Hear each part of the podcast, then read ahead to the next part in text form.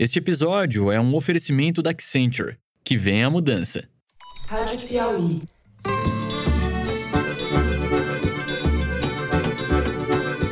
Olá, sejam muito bem-vindos ao Foro de Teresina, o podcast de política da revista Piauí. Aqueles que criminosamente não estão aceitando, aqueles que criminosamente estão praticando atos antidemocráticos serão tratados como criminosos. Eu, Fernando de Barros e Silva, na minha casa em São Paulo, tenho o prazer de conversar com os meus amigos José Roberto de Toledo, aqui pertinho. Opa, Toledo. Opa, Fernando. Opa, Thaís. A transição é estabelecida por lei. Os nomes será a partir de segunda-feira, depois da reunião com o presidente Lula. Aí a gente começa a divulgar os nomes da transição. Thaís Bilenque, também em São Paulo. Salve, salve, Thaís Bilenque. Salve, salve. Salve, salve. Ao presidente eleito, a Câmara dos Deputados lhe dá os parabéns e reafirma o compromisso com o Brasil. É hora de construir pontes Sobrevivemos às eleições. Vamos, sem mais delongas, aos assuntos da semana. Ressuscitados depois de finados. Exato.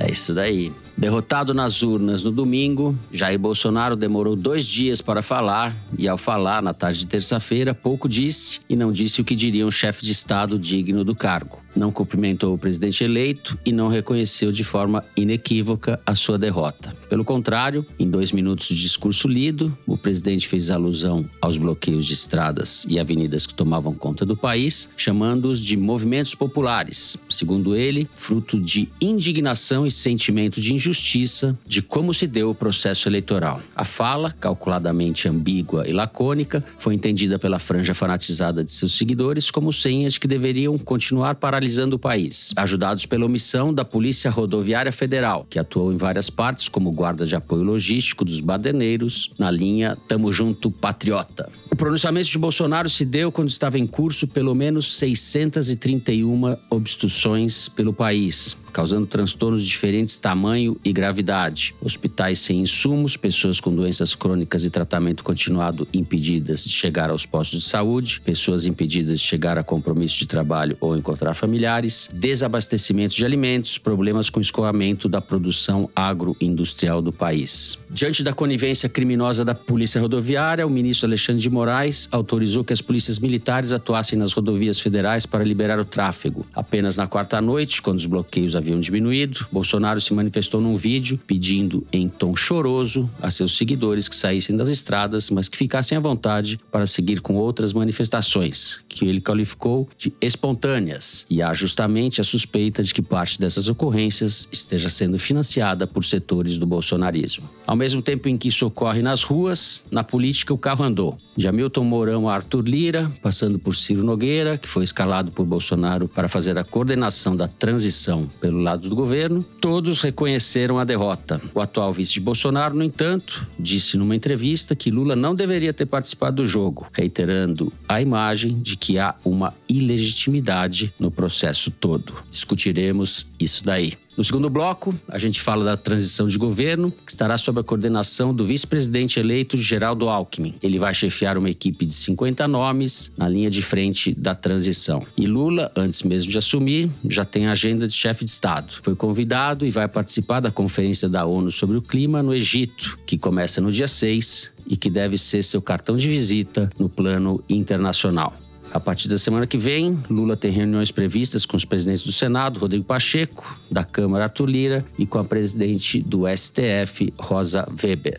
Por fim, no terceiro bloco, a gente fala da reacomodação de forças no Congresso e das montagens de governos estaduais. Nomes do governo Bolsonaro se preparam para fazer as malas e se dispersar pelos estados onde venceram candidatos alinhados com o presidente. Principal destino deve ser a São Paulo de Tarcísio de Freitas. Na Câmara, Arthur Lira articula com Valdemar Costa Neto, presidente do PL de Bolsonaro, para se manter na presidência da casa. A Thaís vai contar essa história direitinho pra gente. É isso, vem com nós.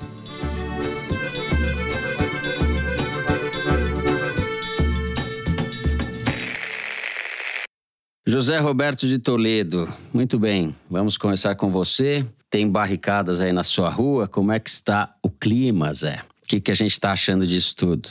Bom, Fernando, primeiro que a gente precisa parar de dar RT pra maluco. Isso é para mim, para mim. Não, não é fala. para você, é para todo mundo. É até eu. Porque isso daí é inconsequente. A não ser que a gente acredite que meia dúzia de beócios marchando de verde e amarelo na porta de um quartel em, em ordem desunida, que nem marchar eles conseguem, vá provocar um golpe de Estado, né? A cena mais simbólica que eu vi nesses vídeos, que eu não deveria nem ter visto, mas enfim, a gente é meio masoquista, foi a ejeção de um golpista de dentro de um quartel. Parecia a cena de desenho animado, assim, o cara vai e ainda beija o chão, né? E sai meio trôpego da cena. Porque é o seguinte, é- essa é uma massa de manobra que está sendo usada para o Bolsonaro, que resolveu abdicar antes mesmo de deixar a presidência, de ser líder da oposição para ser chefe de bando. Eu nunca vi um presidente da República perder capital político tão rapidamente quanto o Bolsonaro em 48 horas. Ele deixou, de- em 48 horas, deixou de ser o presidente da República e passou a ser um chefe de um bando desorganizado e desistiu de chefiar a oposição. Isso mostra qual é o estado de espírito do Bolsonaro. Ele só está preocupado em não ser preso. E está criando, um- tá achando que está criando forças para chantagear a justiça e o futuro governo para evitar a sua prisão. É a única explicação para ele estar se comportando. Ele não governa mais, ele não vai mais no palácio, não abdicou, né? E foi abandonado pelo Centrão, ou melhor, pelo Arenão, imediatamente. Já está em negociação, Arthur Lira, todo mundo está em negociação com o Lula. Pra você ter uma ideia, os caras estão desistindo até da CPI das pesquisas, né? Tá nesse nível. Foi abandonado pelo capital, porque obviamente os empresários têm prejuízo quando você fecha a estrada, porque eles não conseguem receber insumos e nem mandar embora suas mercadorias. Então, abriu mão do capital, abriu mão do apoio político, botou um monte de panaca na porta de quartel para encher os militares, constrangimento para eles, que é uma tática que ele já tinha usado dois anos atrás, lá lá no Forte, no Forte Apache, né? Vocês vão lembrar, no meio da pandemia. Nem originalidade tem. Uhum. E fica nessa insuflação digital, mandando recado, usando o filho para mandar recado gravado. Ó, entendam. que Daí é, ele vem com, aquele discurso mal escrito que ninguém entende porra nenhuma que ele falou. E daí tem que ter os apóstolos para explicar as escrituras, né? Então, o Daniel Silveira mandando áudio, o Eduardo Bolsonaro mandando áudio. Você, leiam nas entrelinhas. Que entre, não tem nem linha, quanto mais entrelinha aquele texto ridículo. Enfim, mas não dá para ficar dando RT pra maluco, porque se o cara quer fazer Sig Heil cantando hino nacional, tem que botar o Ministério Público para identificar as pessoas, processar e, se forem culpadas, condenar. Se tem gente incitando golpe militar, mesma coisa. Se tem gente fechando estrada, por mais satisfatório que seja ver a Gaviões da Fiel dispersando um bando de bolsonaristas covardes, precisa botar ordem na casa, né? Precisa botar a polícia para funcionar. Não vejo, depois de conversar aí com os meus consultores especiais do Fórum Brasileiro de Segurança Pública, não vejo risco de motim policial. Tem algumas polícias que estão mais envolvidas, como a de Santa Catarina e a Polícia Rodoviária Federal, mas não é uma coisa de pegar em armas contra o governo, né? São é mais uma baderna desorganizada do que qualquer outra coisa. Então, o que eu acho que é o importante é, seguir, é dar prioridade porque tem prioridade, que é seguir a vida do país, a montagem do governo, nova correlação de forças que começa a se estabelecer agora. E fazer a justiça funcionar. O Ministério Público tem que assumir a sua responsabilidade e processar o, o rodoviário prevaricador e tantos outros. Bo- abrir uma, um, um processo na comissão de ética contra a Zambelli. Enfim, precisa fazer as instituições funcionarem que tá tudo bem, é, vai dar tudo certo. Eu divirjo um pouco de você, mas eu vou passar para Thaís antes. é, e depois vou falar o que, que eu. Você fez uma ótima descrição das coisas, a sua leitura eu divirjo um pouco, mas isso falamos depois. Bilenka, na sua casa também não tem ninguém fazendo motim. Não. É... Bom, eu tava, eu tava dentro da sala do gabinete de um prefeito de uma grande cidade de São Paulo, na expectativa do Bolsonaro falar. Quando ele começou a falar, a assessora trouxe lá um computador pra gente assistir o, o pronunciamento, que acabou abruptamente, muito curto. E quando acabou, esse prefeito fala: Não, Ele ficou, ele ficou agitadíssimo, vai insuflar o tumulto. Começou a mandar, ficou agitado, mandando mensagem para várias pessoas e tal, porque protesto em rodovia afeta a rotina das cidades, obviamente, abastecimento, supermercado, todos os outros serviços essenciais. Tanto é que, como você mencionou, Rodrigo Garcia, governador de São Paulo, pôs a Polícia Militar para liberar vias, inclusive as federais. E não só ele, como o Zema de Minas e o Cláudio Castro do Rio também. Os três bolsonaristas apoiaram o presidente e fizeram essa, essa movimentação. E eu apurei que o Alckmin, inclusive, telefonou para o Rodrigo Garcia para parabenizá-lo pela essa postura. Lembrando, um pequeno parênteses, o Rodrigo Garcia era um pupilo do Alckmin e decidiu se filiar ao PSDB e disputar o governo na sucessão do Dória, mesmo que isso fosse levá-lo a disputar contra o Alckmin. Então, mais uma relação estremecida nessa política paulista, mas mesmo assim teve esse gesto do Alckmin. Só um bastidorzinho aí nessa história. O general que é secretário da Segurança em São Paulo, já estava sobrevoando a Marginal e a Castelo Branco antes do Rodrigo Garcia falar qualquer coisa. Porque eles sabem que o que mantém a tropa funcionando na, na Polícia Militar é o, a cadeia de comando, é a hierarquia. Então, é, eles não precisaram que ninguém dissesse para eles o que eles precisavam fazer. Eles falaram: primeiro estágio, de manhã, negociação. Segundo estágio, multa. Terceiro estágio, pancadaria. E foi o que aconteceu. Bom, esse é o aspecto que se revelou, mais uma vez, do Bolsonaro, o aspecto irresponsável. Como ele já está de saída e não está mais querendo lidar com problemas reais, se é que em algum momento ele, ele lidou, ele deixou rolar até essa quarta-feira quando nos cálculos dele já não convinha mais deixar rolar esse tipo de protesto, porque, primeiro, as pessoas estavam começando a se desmobilizar. Segundo, esses prejuízos para a economia, para setores da economia também acabar caindo na, no colo dele, na conta dele. E terceiro, essas questões de saudação nazista sendo investigada, e, enfim, outros crimes sendo cometidos também cai, acabariam caindo no colo dele. A gente sabe que tinha pressão para ele fazer um pronunciamento claro e, e, e objetivo sobre isso desde domingo, desde a derrota. Na terça-feira ele se omitiu e então, quarta-feira, ele decidiu gravar esse, esse, esse vídeo que você mencionou. E além desse aspecto da responsabilidade, tem um aspecto do abandono né, desses, desses dias pós-derrota do Bolsonaro. O prefeito paulista, com quem eu estava conversando na hora do pronunciamento, acompanhou pelo programa do Datena, na Band. E o Datena, quando acaba o pronunciamento, que é um bicho camaleônico, né? Ele se encontra com o Bolsonaro, no dia seguinte se encontra com o Lula, ficou estupefato, falando isso aqui não esse, discurso teve começo, ameaçou ter um meio, mas não teve fim, e falou que prejudicava a democracia, enfim, que, que o Bolsonaro tinha que ter sido mais claro, enfim. Então, mesmo essas pessoas que deram algum suporte para o Bolsonaro ao longo do mandato já estavam debandando, e o pronunciamento foi a beiradinha do precipício. Por meses a gente falou que o Centrão ia até a beirada do precipício, mas não pularia junto com o Bolsonaro. E esse discurso de terça-feira marcou justamente esse momento. O Ciro Nogueira estava lá, porque ele que vai conduzir a transição, mas de resto os sinais são de página virada. O Fábio Faria, ministro das Comunicações, mandou condolências pelo Instagram, não apareceu lá. Aquela foto do pronunciamento do Bolsonaro tem um monte de pessoas desconhecidas, nem a Michelle foi, a ministra da Mulher estava do lado do Bolsonaro para ser uma única mulher. A melhor piada foi que substituíram, tinham substituído a atriz que faz o papel da Michelle, né?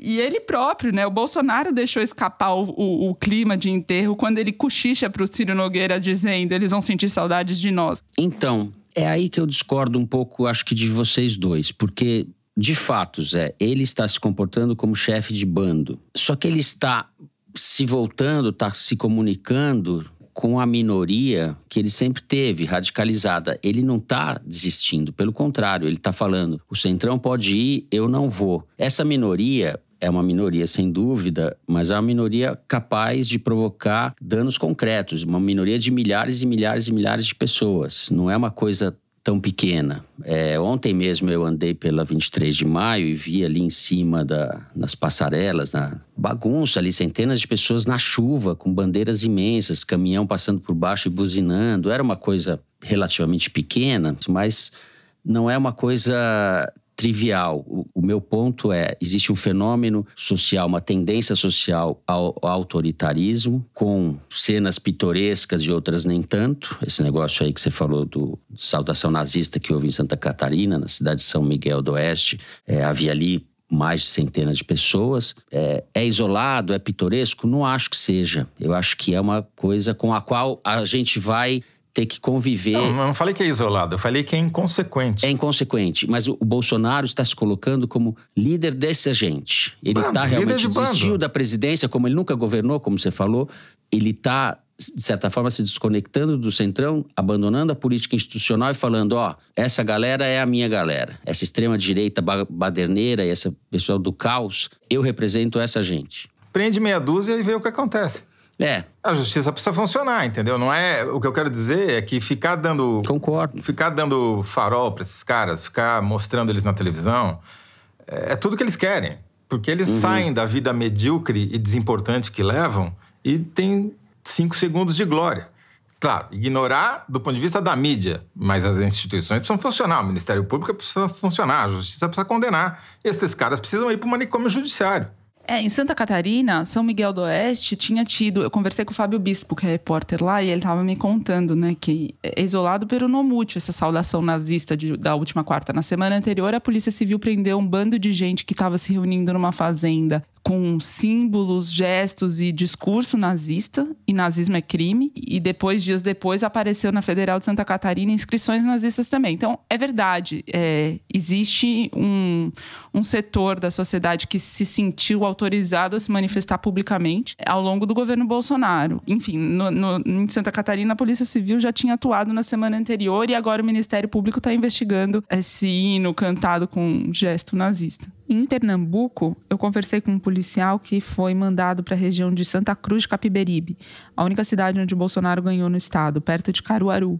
E ele conta que lá os manifestantes estavam agressivos, dizendo que eram cidadãos de bem e, portanto, acima da Constituição e que não podiam ser retirados pela polícia. E, de fato, tinham equipes da Polícia Rodoviária Federal desde mais cedo. Isso aconteceu na quarta-feira. É, e a Polícia Rodoviária Federal é, foi complacente com toda aquela situação. E de acordo com esses cidadãos que estavam lá na manifestação bloqueando via, o exército tinha tomado conta de tudo e que era por isso que eles estavam fazendo o protesto. Então a polícia teve que desmenti-los, dizer não, o exército não tomou conta de tudo. Eles estavam tinham tido acesso de informação de WhatsApp não, e, e, e tinham acreditado, ou pelo menos assim o disseram. É, tinham barracas montadas com freezers, mesas com comida e, e a polícia então em dado momento da tarde precisou soltar uma bomba para dispersar a manifestação e conseguiram prender uma das lideranças. E esse homem contou para os policiais que é, todo o tempo chegava um carro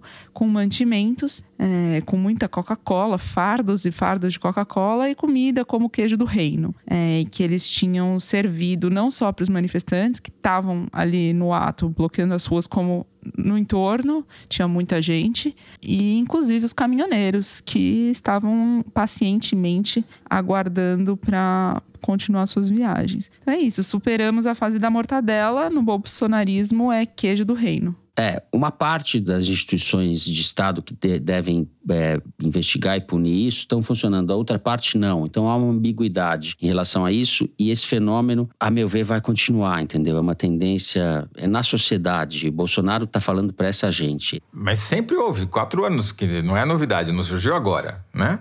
Eles estão se manifestando faz quatro anos. O que aconteceu é que não foram punidos durante quatro anos, porque o Bolsonaro estava no governo, só que agora não está mais. Então... Sim, mas ele, elas, essas pessoas estão contestando a eleição. E, né? Sim, e... vão ficar contestando durante quatro anos. Gente, só tem duas opções. Ou manda para o manicômio judiciário, ou começa a espalhar nas, nos grupos de Telegram e de WhatsApp que fazer Sig cantando o hino nacional nasce verruga na ponta do nariz, que rezar ajoelhado no asfalto dá câncer de pele. Tem que usar as ferramentas deles, mas não tem o que fazer. Tem que aplicar a lei, só isso. Muito bem. Estamos com visão diferente do grau de preocupação e do que deve ser feito em relação a isso. Tem que tocar a vida. É. Vamos tocar a vida então, nós, que a diretora já está entediada. Diretora, em sua homenagem, eu encerro o primeiro bloco do programa. No segundo, nós vamos falar da transição, justamente. Vamos falar de como o governo Lula está se organizando para assumir no dia 1 de janeiro. A gente já volta.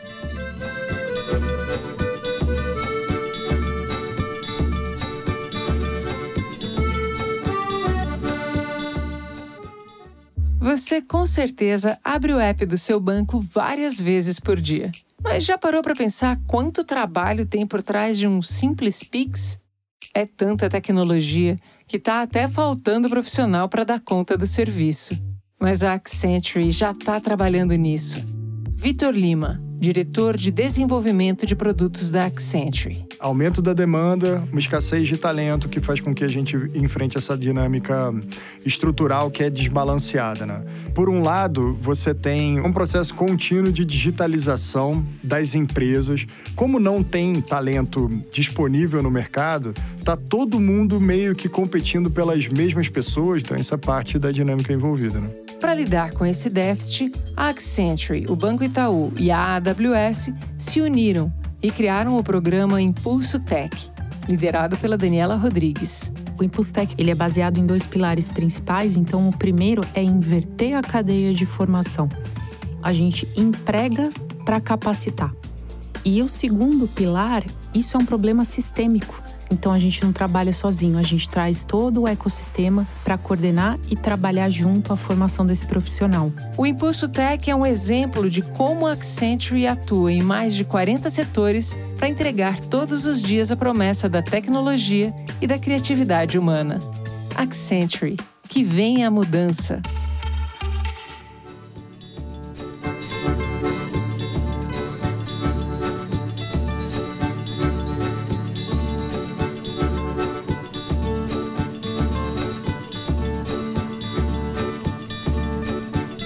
Muito bem, Thaís Bilenque, com você agora. Geraldo Alckmin é o cara. O Lula fez dele o coordenador da transição, deu alguns sinais com isso. A gente vai ter aí os nomes que vão ser indicados, são 50, não é pouca gente, para fazer essa transição pelo lado do governo que vai assumir. O que você apurou a respeito? É, Fernando, a indicação do Alckmin como coordenador da transição foi interpretada por gente do PT com quem eu conversei como o seguinte: o governo não será do PT exclusivamente, o Alckmin tem a confiança e tem prestígio com Lula e pode atuar em alguma frente que o interesse no governo. Ele não é uma pessoa que, como a gente sabe, confronte os outros, né? Ele tem uma postura uhum. muito mais pacificadora e conciliadora. Mas a nomeação foi entendida como um sinal de que ele não assumirá nenhum ministério cobiçado. No máximo, o que eu ouvi é que pode ficar à frente, por exemplo, do Ministério da Defesa, usando o precedente do José Alencar, que era vice do Lula e assumiu a defesa entre 2004 e 2006. Mas é isso isso. O Lula foi para Bahia descansar alguns dias, então as informações ainda são muito com base no que as pessoas desejam, com base no que elas não querem que aconteça e um pouco de informação e leitura uhum. de sinais, porque o Lula é o mestre dos sinais, né? A Glaze, que foi a coordenadora da campanha, me disseram agora que ela tem interesse em comandar a área social de combate à pobreza no governo, mas ela tem uma limitação de assumir um ministério imediatamente enquanto presidir o PT, o mandato dela vai até 2023 e aí precisaria ter uma sucessão, um interino para depois ser sucedido. Enfim, dizem que isso pode dificultar e enquanto isso pode ser que ela assuma uma secretaria ligada a movimentos sociais, algo desse quilate. O Haddad tem bastante atenção em relação a ele, né? Ele manifestou interesse de ser da área econômica, tem chance de ser no seu entorno me disseram que ele está entre Casa Civil e Planejamento, já que o Ministério da Fazenda está muito disputado, a expectativa de que ele possa assumir o Ministério do Planejamento, mas tem gente tentando empurrá-lo para a educação porque quer assumir justamente os cargos que ele está cotado para assumir. A uhum. Simone Tebet, né, que teve esse papel de destaque no segundo turno. Ela manifestou interesse em assumir a educação, depende do Haddad, depende do PT, porque o Ministério da Educação sempre foi um, nos governos petistas, a Dilma, inclusive, é, áreas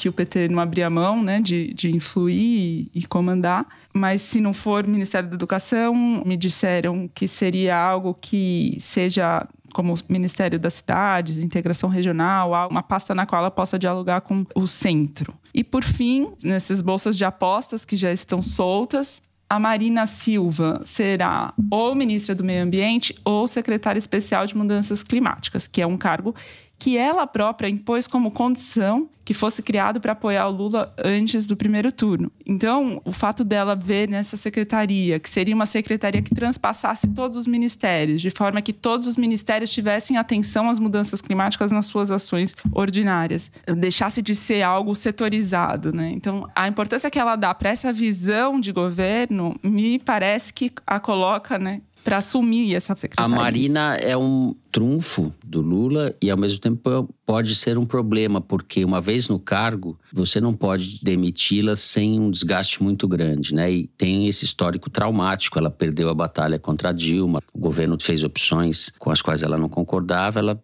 enfim, daí começaram as divergências dela com o Lula. Então a Marina é, ela tem muita força, né, pessoal, e para um assunto que é o principal assunto para o mundo. Eu não sei o que o Lula vai fazer. Nem ninguém. Nem ninguém. Só o Lula. É. E a Janja, lá em Trancoso. Nem a Janja. É, nem a Janja. E a Selva Toledo, você agora. Bom, nessa fase que o Lula tá fora e tem um monte de ansioso querendo ocupar espaço, a gente tende a ouvir mais os petistas, que são menos espertos nessa área, porque os mais malandros estão na moita que é outro lado, né? Porque você vê que todas as informações que circulam, a origem são petistas, porque só fala de petista. Ah, tem também a Simone Tebet. Ah, tem também a, a Marina. Uhum. Mas ninguém leva em conta o que querem os aliados, que são muito mais espertos e ficam na moita nessa hora. Então, tem que dar um grande desconto para esse primeiro noticiário que está aparecendo por enquanto. Na minha experiência, o Lula usa o processo de transição, como fez 20 anos atrás, não só para indicar, mas para testar as pessoas. O Palocci foi o coordenador do processo de transição de 2002 e virou ministro da Fazenda. Não quer dizer que o Alckmin vai virar ministro da Fazenda, mas mostra como o Lula usou uhum. o Palocci, ou testou o Palocci nesse trabalho. A Dilma entrou em 2002 entre esses 50 funcionários que são nomeados para fazer a transição e pouquíssima gente sabia de quem se tratava, porque ela não tinha histórico no PT, ela tinha vindo do PDT, tinha se filiado fazia pouco tempo ao partido. Como ela era única uhum. que tinha um laptop, o Lula se impressionou com ela e ela acabou virando ministra das Minas e Energia. E o Luiz Pinguelli Rosa, que era o cardeal petista nessa área de energia, entrou papa e saiu bispo nessa história, né? Então, tá muito cedo para cravar qualquer coisa, até porque eu tenho certeza o Lula vai usar esse período como teste. Agora, quem já saiu na frente de todo mundo, na minha opinião, dentro do PT, foi o Wellington Dias, porque ele recebeu uma missão cabe a ele, negociando no Congresso, achar espaço no orçamento geral da União para caber 600 reais de aumento do auxílio, que não estão previstos para o ano que vem, uhum. o aumento real do salário mínimo, por menor que seja, e o orçamento secreto que claramente o PT já mudou de opinião. Já está na linha, desde que não seja secreto, está valendo o orçamento terceirizado para o Congresso. O PT, o Lula não. E a rigor, sejamos francos, ele já tinha aceitado antes do segundo turno. Antes da vitória, o PT já tinha dado esses recados, Sim. já tinha essas conversas. Não publicamente, né? Mas nas conversas, as pessoas já estavam falando: ah, é, vamos fazer umas mudanças, vamos pôr uns critérios, vamos dar mais transparência, mas era uma, é. era uma batalha em glória.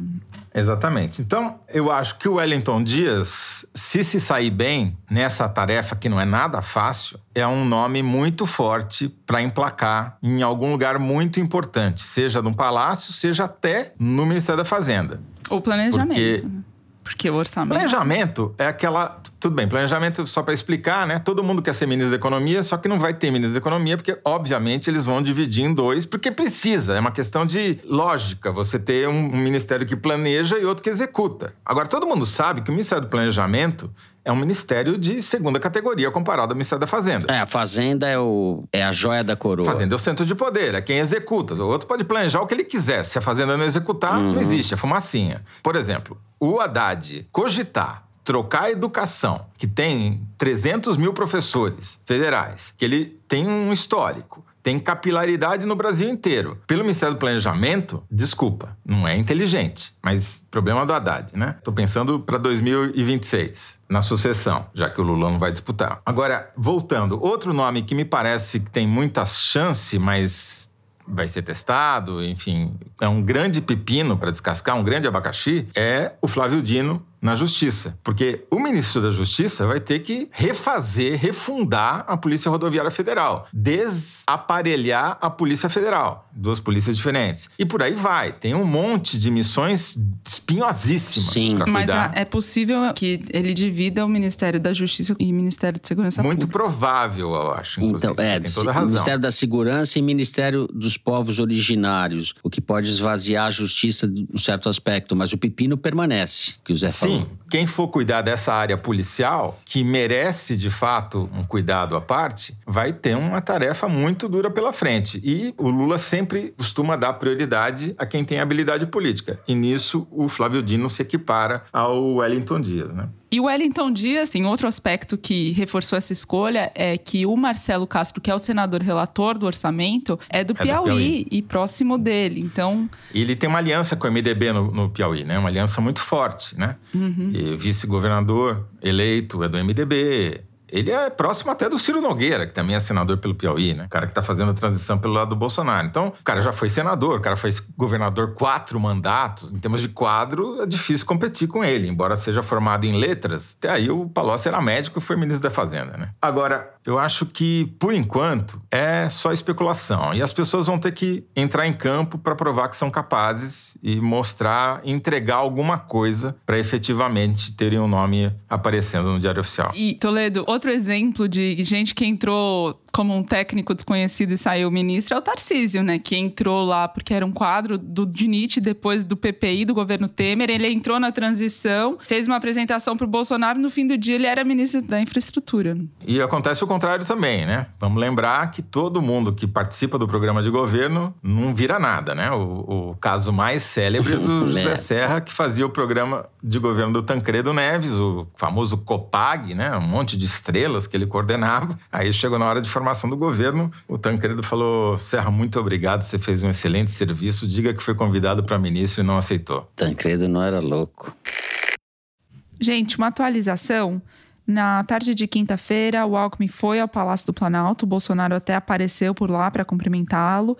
Então começaram os trabalhos da transição. O vice-presidente eleito afirmou que o próximo governo vai apresentar uma PEC de transição, ou seja, uma proposta de emenda à Constituição para bancar as principais promessas de campanha. A prioridade é garantir o Auxílio Brasil, que vai voltar a se chamar Bolsa Família, em 600 reais, porque no orçamento do governo Bolsonaro o valor cairia para 400 reais a partir de janeiro. Mas tem outras promessas também, como a recomposição do farmácia popular e o reajuste do salário mínimo, que a equipe de transição está estudando e vai detalhar na semana que vem.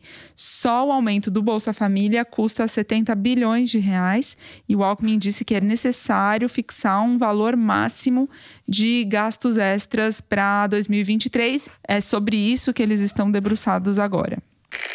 Muito bem. Diretora, novamente em sua homenagem, eu vou encerrar o segundo bloco do programa por aqui. Agora temos número da semana, que é tirado da seção Igualdades do site da Piauí, publicada semanalmente no site. Qual é o nosso número, Mari?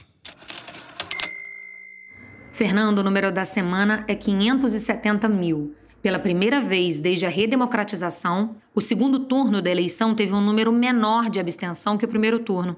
570 mil eleitores a mais de uma votação para outra. Momento fun fact: é o equivalente à população de Juiz de Fora. Essa eleição também teve o menor índice de votos brancos e nulos desde 1994. A partir de dados coletados pela consultoria ASK e pelo site de jornalismo de dados Pindograma, o Igualdades dessa semana detalha os resultados da eleição deste ano para presidente e governador. E só não foi menor a abstenção por causa da Polícia Rodoviária Federal, que mesmo assim, em alguns estados do Nordeste, como Alagoas, conseguiu atrapalhar a votação, né, e impedir que os eleitores chegassem à urna. Não foi nada excepcional, e o Alexandre de Moraes aí agiu muito bem quando conseguiu avaliar que o impacto seria pequeno e não quis criar uma tempestade num copo d'água no dia da votação, né? Mas é um fenômeno que mostra o grau de interesse, né, pela política. Esse é o lado bom da polarização. As pessoas efetivamente se mobilizam para ir votar e diminui muito o não voto. teve realmente um engajamento, uma temperatura que me pareceu diferente de anos anteriores. É, muita gente mobilizada para diminuir a abstenção, né? Não Sim. só a justiça eleitoral, como a sociedade civil, muita gente atuando para que isso acontecesse. Eu acho que o resultado saiu até melhor do que se esperava. Ninguém, ninguém previa que ia ter um, um quórum maior no, no segundo turno. Eu mesmo fiz projeções baseadas no passado que projetavam uma diminuição significativa da, é assim, da né? presença, né? O único estado que teve mais gente no segundo turno do que no primeiro em 2018 foi o Ceará. Era a única exceção dos 27 unidades da federação. Teve mais gente no segundo, depois que o Ciro foi derrotado, aí mais gente foi Exatamente. votar. Em 2018. Uhum. É exatamente isso. Se dependesse do Ciro, Bolsonaro teria sido eleito esse ano. Essa que é a verdade. Não, e o incrível é que você vê que ele conseguiu ferrar tanto o PDT que nem se discute alguém do PDT fazer parte do governo, por enquanto. Vão ter que arrumar alguma coisa, né? Pro PSB também, etc. Aliás, também isso é, mostra como essas articulações ainda estão muito Exatamente. incipientes, né? Exatamente. Ministério das Relações Exteriores, por exemplo, o PSDB é bem cotado. Qual o PSDB? Não, porque o PSDB agora tem vários, né? Porque o de São Paulo, por exemplo, é golpista. Presidente da Câmara Municipal, que é uma vereadora ligada à Assembleia de Deus, falou que não reconhece o resultado da eleição. Porque o Aloysio, o Zé Aníbal, a turma da velha guarda do PSDB, tá com o Lula já não é de domingo. Pois eu vou dar um furo aqui para vocês e dizer que o Lula vai criar o Ministério da Turma Boa, com sede em Paris, para o PDT. Encerramos assim o número da semana. Vamos para o terceiro bloco falar de realocação de gente no poder, como é que vão ficar os governos dos estados e como está o jogo na Câmara especificamente, no Congresso, mas especificamente na Câmara. A gente já volta.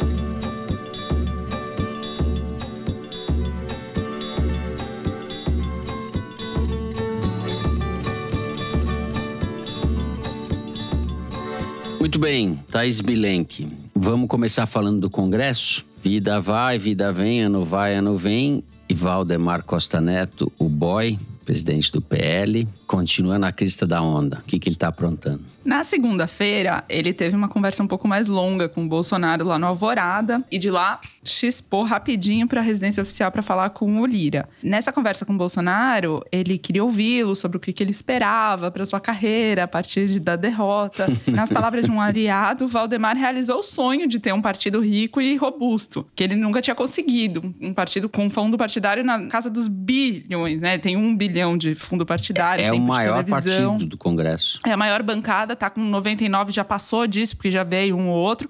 E ele tem expectativa, o Valdemar, de que venham mais uns 10 na janela partidária de abril. Mas, nesse processo, o Valdemar, que é muito profissional no que faz, percebeu que, na verdade, o PL são dois partidos. Tem o partido dele e tem o partido do Bolsonaro. E que o partido do Bolsonaro poderia criar dor de cabeça para ele. Então, rapidamente, ele entrou em campo para costurar uma saída para essa situação. Nas contas dele, segundo me informaram, cerca de 40 deputados são mais radicais, são ligados ao Bolsonaro, 44 são muito ligados ao próprio Valdemar e 15 ficam ali com quem der mais, com quem der mais, der mais emenda, der mais benefícios que interessem. Então, em vez de brigar com os bolsonaristas, a primeira iniciativa do Valdemar foi chamá-los para perto, convidando o Bolsonaro a ter um papel na vida partidária, um cargo honorário, coisa que, diga-se, ele nunca teve. É honorário no sentido pecuniário. Né? Exato. Tem essa também. Ele Ai, ofereceu no acordo deles, saíram esses- essas informações em vários lugares. Eu consegui confirmar isso. Ele ofereceu uma casa para o Bolsonaro morar, um escritório para ele trabalhar tá aí uma coisa inútil. e um cargo com salário. É, lembrando que ex-presidentes da República têm, por lei, direito a quatro servidores, dois veículos oficiais motoristas e a conta paga, né? Gasolina, enfim. E o Valdemar e o Bolsonaro combinaram, ou pelo menos estão nessas tratativas, de que essa estrutura vai ser custeada com dinheiro de doação à campanha e ao partido, doação de pessoa física, para não usar o fundo partidário e isso causar alguma celeuma no futuro. O que, que o Valdemar está fazendo com esses gestos? Ele está tentando trazer o Bolsonaro para perto, jogar junto, porque ele sabe que mais cedo ou mais tarde vai ter é, divisões na bancada, porque você não pode esperar que a Carla Zambelli vote igual ao Antônio Carlos Rodrigues, que foi ministro da Dilma. E já é da base do governo Lula antes do Lula ser eleito. Então, é, o Valdemar tenta com isso fazer o Bolsonaro ajudar nessa, nesse meio de campo, mas com muito ceticismo, digamos assim. Se tiver que rachar, não tem problema nenhum. Ele racha e ele vai negociar com quem precisa negociar, que é com quem tem poder agora e não com quem teve poder e não tem mais. E se precisar dividir o partido, os bolsonaristas saírem, eles vão ter que disputar o fundo partidário fica com quem e como é que vai ser essa divisão. Isso aconteceu com o PSL, quando o Bolsonaro se elegeu pelo PSL, o partido saiu de Nanico, a gigante, e eles ficaram naquela briga, o Bolsonaro não conseguiu fazer o partido dele. A diferença diferença entre o Luciano Bivar e o Valdemar da Costa Neto é a experiência e o profissionalismo com que o Valdemar lida com essas situações. O que eu apurei no entorno do Valdemar é que, por hora, ele está mais focado em negociar cargos na mesa diretora, tanto da Câmara quanto do Senado, emendas e comissões para no futuro conseguir compor com o governo Lula. Inicialmente, né, inclusive porque ainda tem dois meses de mandato do Bolsonaro, em que ele efetivamente tem pouco poder, mas ele ainda tem emenda para distribuir e os deputados não vão abrir mão desse dinheiro, desse recurso, até que o Bolsonaro saia de fato do Palácio do Planalto já se constatou aí uma movimentação da Carla Zambelli querendo ser líder do PL e o bloco do Valdemar já fala que a, a derrota do Bolsonaro foi causada pela Zambelli. Então, é uma questão de tempo é, esse atrito. É, duas questões aí. A Zambelli já tem pedido de cassação do mandato dela e talvez isso possa prosperar, até numa negociação do Centrão com o governo Lula, com, com a bancada favorável ao Lula. E o próprio Bolsonaro vai ter que se ver pela primeira vez sem mandato em teve sete mandatos como deputado e um como presidente. Ele nunca tinha perdido uma eleição. Ele vai voltar agora para para planície, né, Zé? E vai ter que se entender com a justiça. Graças ao Valdemar, vai continuar no Planalto, mas fora dos muros que o protegem tá da justiça, né? É, é. Vai estar tá na mão de um juiz. Vai ter negociação para tudo agora. Vai ter negociação para qual a vara, com... vai ter tudo agora. São dezenas de processos, né? Fora os que ainda virão. Ah, eu, me consta também, Thaís, que o, o boy ofereceu a coisa mais importante, que é pagar os advogados, né? Isso. O que eu gosto do, do Valdemar, sendo ele quem é, é que ele nunca tira o olho da bola ele está sempre olhando para o que importa. Essa descrição que a Thaís fez é brilhante, porque é isso mesmo. Ele tem que primeiro saber quais cargos ele vai ter na mesa da, da Câmara e do Senado e quais comissões, porque isso dá o cacife que ele tem para negociar. Quer dizer, ele sabe exatamente a sequência, quem tem que falar primeiro com quem, o quê. É, é profissa, não, tem, não se compara essa horda bolsonarista que chegou ontem. Inclusive, Toledo, que... a, o, a, bancada que ele fez é mérito dos, dos, cálculos de coeficiente que ele fez. E você Sim. que me falou isso um dia, Exato. eu não tirei isso da minha cabeça. O PSL perdeu a oportunidade de eleger gente porque não tinha conseguido é, atingir todos os desempenhos mínimos, certo? Mas o, o PL, mesmo assim, salvo engano, acho que o PL chegou a perder uma cadeira. Porque o que entrou por último foi o Tiririca, que é uma ironia do destino, né? Porque ele sempre elegeu gente com os votos dele, dessa vez foi eleito, foi o único eleito por quociente, né? ele não atingiu o quociente, foi pela média, enfim. Saudade do tempo que o Tiririca era o problema do Congresso. Exato.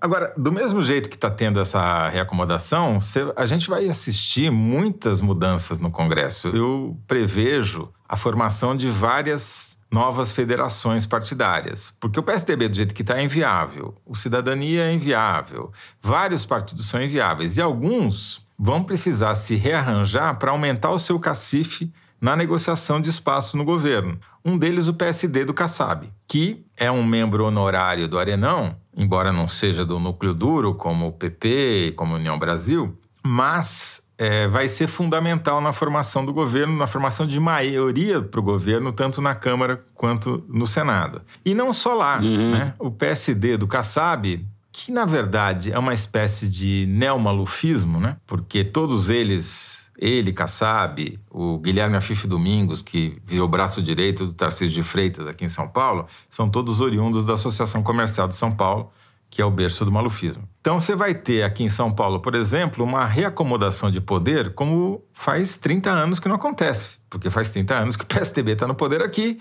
sempre um sucedendo o outro, todo mundo estável nos seus cargos. Vai acabar. E aqui vai ter uma disputa férrea, porque você tem, de um lado, esses neomalufistas ou antigos malufistas da Associação Comercial, representados pelo Afif Domingos. Do outro, você tem a Igreja Universal, que deu lugar na chapa, a legenda para o Tarcísio, né? Que é o PRB vem, do, vem da Igreja Universal, que vai querer espaço. E você tem todos os bolsonaristas que vão estar desempregados e que precisam encontrar abrigo em algum lugar. Então você vai ter uma, uma, disputa enorme entre essas três forças e o Tarcísio vai precisar demonstrar uma habilidade política que eu não sei se ele tem. Né? Vai ser curioso de assistir. E no governo federal vai ser uma loucura, porque você vai demitir alguns milhares de militares que têm cargos de confiança, cargos de comissionados, que vão ser obviamente ocupados não só por petistas, mas por todos os aliados de todos os partidos que estão na coligação e os que vão entrar agora. E você tem alguns governos que estavam há muito tempo em outros estados também na mão de um partido que perderam, que é o caso, por exemplo, de Pernambuco, em que o PSB está sendo ejetado do poder. Depois de décadas também. Então, lá também vai ter uma grande reacomodação. Então, vai ser um, um, um período de reacomodação. Uma dança de das cargos cadeiras, né? E salários. Talvez o Brasil nunca tenha visto nessa dimensão, porque pega todo o governo federal e vai ser radical. Pega o governo de São Paulo, que é a segunda maior máquina do Brasil, pega o governo de Pernambuco e assim. Só não vai ser maior porque foi a maior taxa de reeleição de governadores da história, só igualada por 1998. Mas mesmo assim, vai ser uma dança das cadeiras em proporções épicas. No caso de São Paulo é muito promissor, né? Porque é malufistas. Não, e os tucanos, é, gente né? de Macedo tipo Serra, né? e bolsonaristas. E tem os guedistas, né? Porque o Afif foi assessor pra- do Guedes. Então tem gente do, do Ministério da Economia também pedindo emprego para ele agora. Os deputados do PSDB de São Paulo, todos estão pedindo, né? Mas esses daí estão no fim da fila. Antigamente as coisas eram piores, só que depois foram piorando, dizia Paulo Mendes Campos. No caso de São Paulo, pode ser isso daí. Vamos encerrar o terceiro bloco do programa. Tem intervalo e depois do intervalo, Kinder Ovo. Vamos ver quem acerta o primeiro Kinder Ovo da era Lula. Já estou considerando a era Lula, certo? Estamos no governo de transição, mas tá certo. Já voltamos.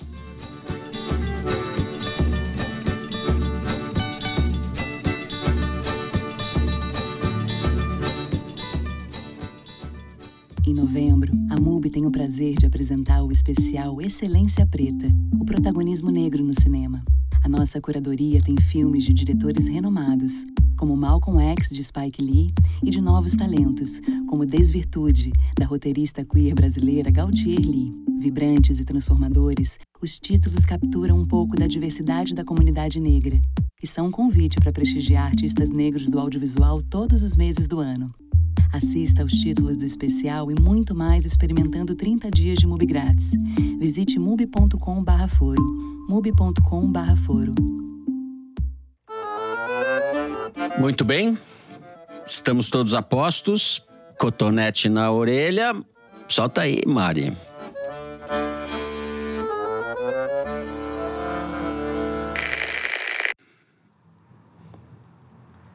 Bolsonaro.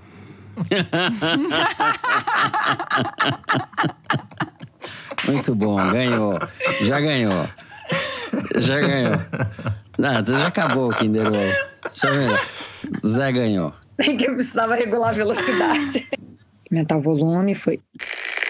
A frase que deu origem à ordem e progresso da nossa bandeira, vejam, veja bem, é a amor Damares? por princípio, ordem por base, progresso por fim. Amor, Eu vi essa pessoa falar. e progresso. Tiraram o amor. Eu fico imaginando essa reunião.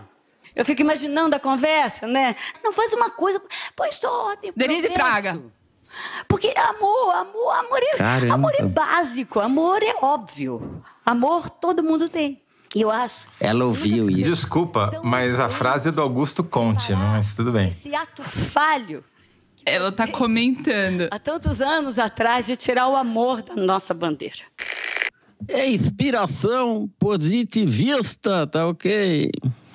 Pô, Denise Fraga, ela acertou? Ela, esse foi combinado. Pode meter um VAR nesse Kinder Ovo aí que. Combinado. Só porque eu acertei, gato. VAR. Queremos VAR. Bom, o vencedor foi o Toledo. Muito obrigado, muito obrigado. Tá. É verdade. Eu tenho que É, ceder o eu sou o grande derrotado desse Kinderão. Ganhou o Toledo, depois a Thaís e aqui estou eu. Quem fala é a atriz Denise Fraga, num ato de campanha do presidente Lula. Citando sem querer o Augusto Conte, cuja frase é o amor por princípio, a ordem por base e o progresso por fim, né? Que inspirou a porra dessa, desse lema que o bolsonarismo é exatamente o oposto, né? Que é desordem e regresso. Ou retrocesso. É isso. Bom, antes de passarmos ao Correio Elegante, momento de vocês, Toledo tem uma mensagem sobre o Festival Piauí, que é nos próximos dias 3 e 4 de dezembro na Cinemateca Brasileira, em São Paulo. Diga lá, Toledo. Então, uma das nossas convidadas para o Festival Piauí é a jornalista mexicana Alejandra Sánchez Inzunza, que vai dar para gente um panorama de como está a situação da imprensa na América Latina. E não é um panorama muito feliz, porque tem problemas em vários países, principalmente na América Central, mas também na América do Sul. E ela vai justamente fazer dar esse painel baseada numa série de reportagens que a Piauí também publicou e foram publicadas em países do continente inteiro, praticamente, justamente contando como a democracia está fragilizada nesses países e como isso impacta o trabalho da imprensa e até a credibilidade da imprensa. Muito bem. É Alejandra. Alejandra, Alejandra, né? Sanchez Inzunza. Muito bem. Teremos Alejandra Inzunza. Ela é muito legal. Será entrevistada por Fernando Barros Oh! e Bernardo Melo Franco. Eu sou coadjuvante do coadjuvante, Bernardo Melo Franco. É, é mentira disso daí, tá ok? Bom, vamos lá agora ao Correio Elegante, então. Eu tô aqui com o e-mail da Carla Gonçalves, que escreveu para fazer uma surpresa para Lindalva, mãe dela.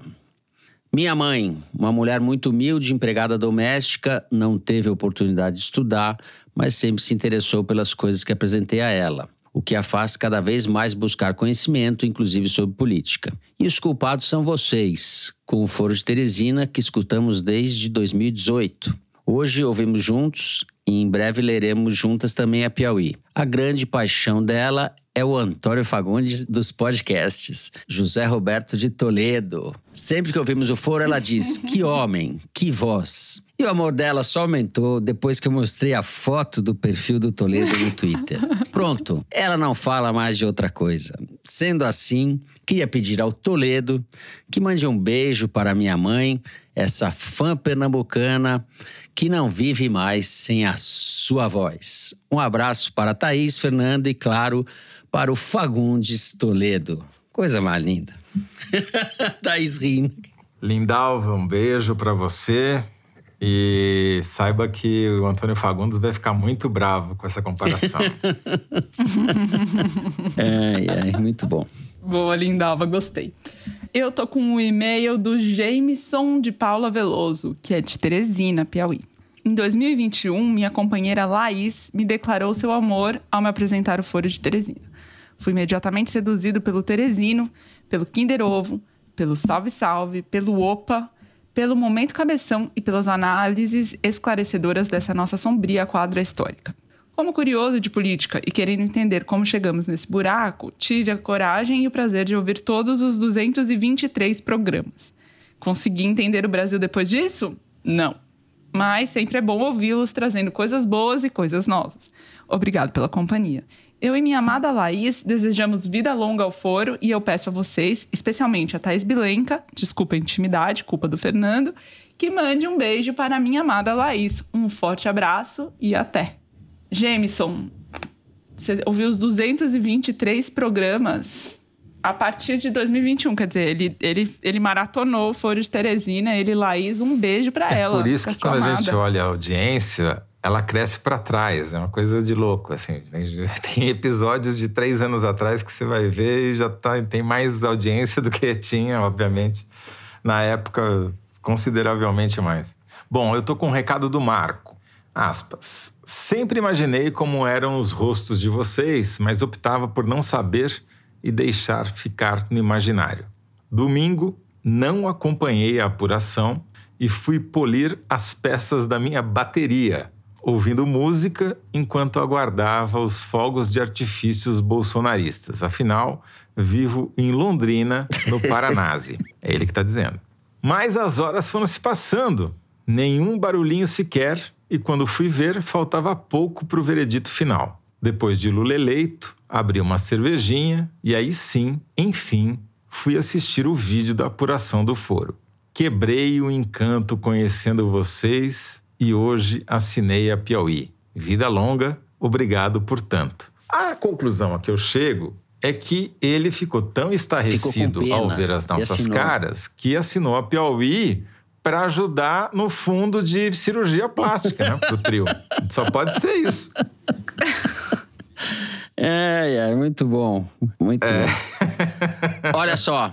É, eu quero dar um último recado aqui, mandar um beijo para a Norma Silva Teles, que vem a ser a sogra do Paulo, que é o síndico do meu prédio, que eu conheci. O Paulo, que é Opa. é casado com o Edu, mora aqui no meu prédio e casualmente eu soube que são ouvintes assíduos do foro e a sogra dele, que é a Norma, é mais assíduo ainda. E, Fernando então, fazendo média com o síndico. Fazendo média com o síndico. Não, eu estou pagando tudo em beleza. dias. Minhas contas tudo paga em dia, não tem problema.